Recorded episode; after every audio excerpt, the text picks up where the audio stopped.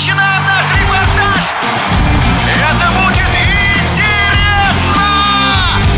Программа о главных спортивных событиях. Спортивный интерес.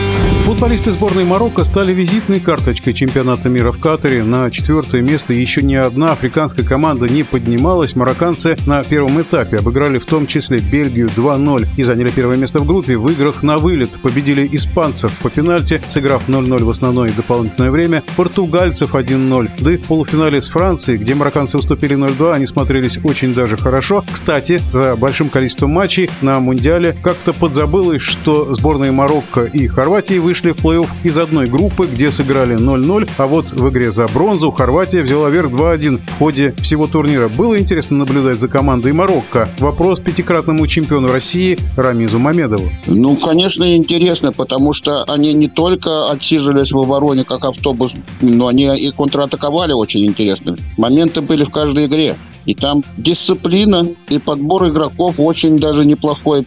Я думаю, там все имеет значение. И дисциплина играет здесь первую роль, потому что футболисты как бы не особо известны. Поэтому я же говорю, что эти игроки сейчас будут все распроданы, большинство, и пойдут там повышение в хорошие клубы.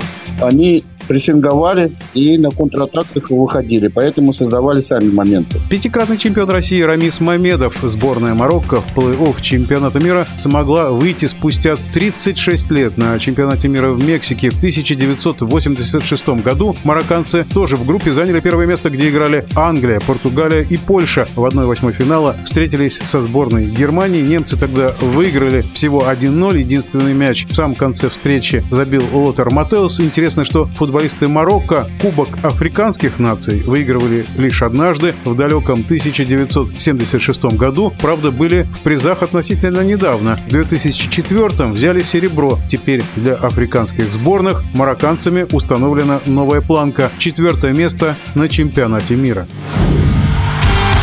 Спортивный интерес.